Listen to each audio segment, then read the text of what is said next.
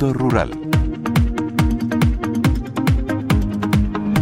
Hoy en Mundo Rural hablaremos de la situación en el Mar Rojo, especialmente en lo que afecta a las importaciones de arroz provenientes de Asia, de la campaña de cítricos y de las granjas que funcionan como telerurales. Comenzamos.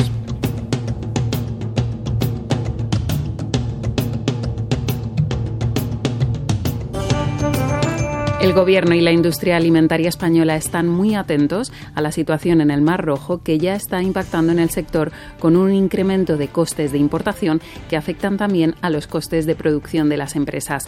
Así lo ha señalado el ministro de Agricultura, Pesca y Alimentación, Luis Planas, que ha expresado que la situación del comercio por esa zona es un factor de riesgo que desde el Ejecutivo siguen muy de cerca. Es un elemento de preocupación en un doble sentido en el sentido de que incrementa los costes eh, logísticos y, por tanto, incrementa los costes de producción para muchas empresas.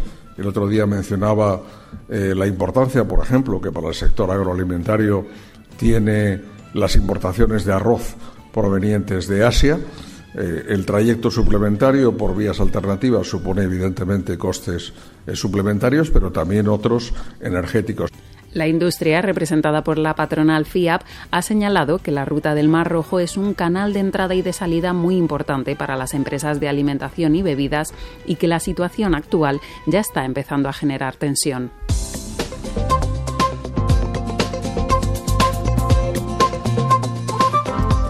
Comienza la segunda parte de la campaña de producción de cítricos. En esta etapa, los productores han puesto el foco en los precios y en el incremento de las importaciones. La sequía y la reducción de las cosechas han provocado que el precio de los cítricos en origen se haya elevado respecto a otros años, aunque las cifras se mantienen similares a la campaña anterior.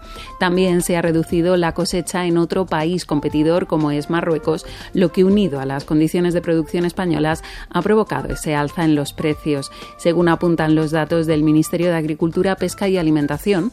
Con la excepción de la campaña pasada, esta podría ser la cosecha más corta de los últimos 11 años.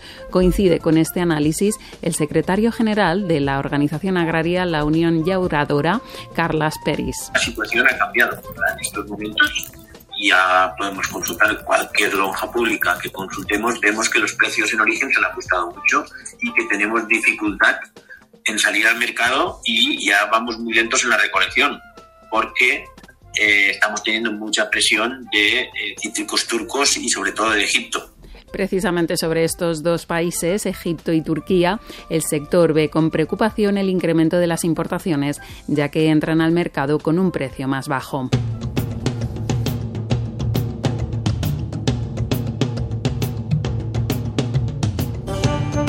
Acabamos con una tendencia turística que ha ganado muchos adeptos en los últimos años, los hoteles rurales que son al mismo tiempo una granja. En ellos se puede dormir en la naturaleza, despertar con el canto del gallo y dar de comer a las vacas. Es un plan por el que apuestan sobre todo los urbanitas, personas que viven en la ciudad y que tienen menos contacto con el mundo rural. Su negocio se dirige especialmente a un público familiar, con el fin de mostrar in situ a los más pequeños cómo es la vida en el campo y cuáles son las tareas en una granja. Lo cuenta Inmaculada Deva, responsable del Hotel Rural Yeguada Albeitar en la localidad asturiana de Oneta.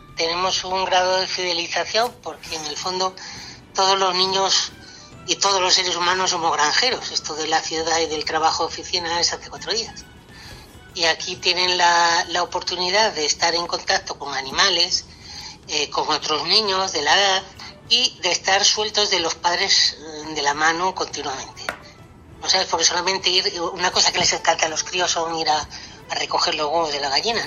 En este hotel también tienen como objetivo mostrar cómo funciona la cadena agroalimentaria desde la producción a la mesa. Es por eso que todos los alimentos que se consumen en el alojamiento rural están producidos por los animales de su granja.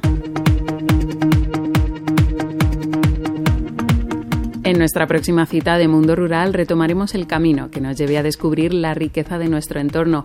No olviden que pueden realizar sus consultas a la dirección de Mundo Rural redacción fagro.com.